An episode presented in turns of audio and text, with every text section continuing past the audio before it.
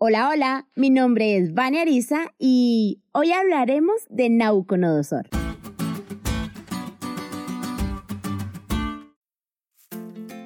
Era un genio constructor. De hecho, a él se le atribuyen los jardines colgantes de Babilonia que fueron una de las siete maravillas del mundo antiguo. Definitivamente, como constructor, lo tenía todo. Era un gran militar. De hecho, en la batalla de Carquemis derrotó a los egipcios. También destruiría a Nínive y por si fuera poco, derrotó a Jerusalén en tres ocasiones diferentes, arrasando a la tercera y última conquista con el Templo de Salomón. Definitivamente, como militar, lo tenía todo. Era un gran rey. Protegió a su reino con grandes murallas. Intentaba consagrarlo a los dioses que adoraba y logró hacerlo crecer en número y poderío.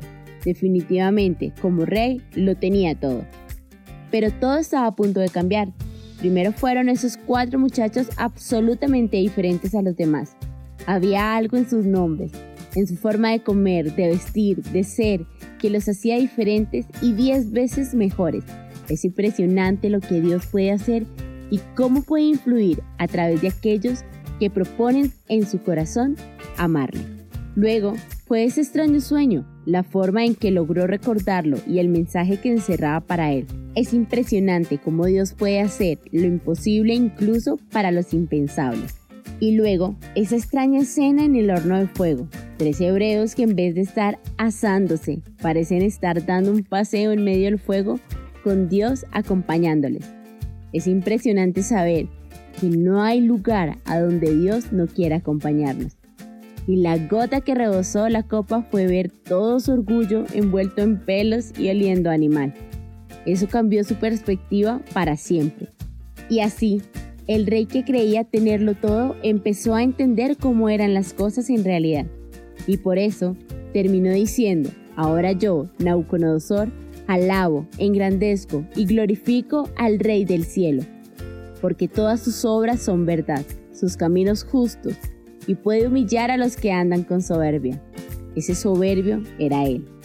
Ese que fue humillado fue él, pero también fue él quien reconoció que su vida estaba en las manos de Dios y que puedes estar en una humilde aldea de Belén o en un gran palacio de Babilonia, Dios tiene el deseo de salvarlos a todos, tanto a los poderosos como a los emergentes. Ese fue Él pero hoy podría ser tú. Quizás académicamente lo tienes todo, quizás laboralmente estás muy bien, quizá socialmente todo es perfecto, pero recuerda, ¿de qué serviría conquistar el mundo entero y perderte para siempre?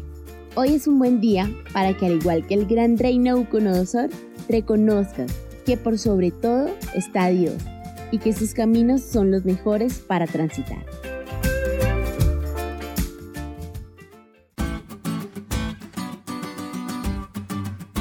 ¿Te diste cuenta de lo cool que estuvo esta lección? No te olvides de estudiarla y compartir este podcast con todos tus amigos. Es todo por hoy, pero mañana tendremos otra oportunidad para estudiar juntos.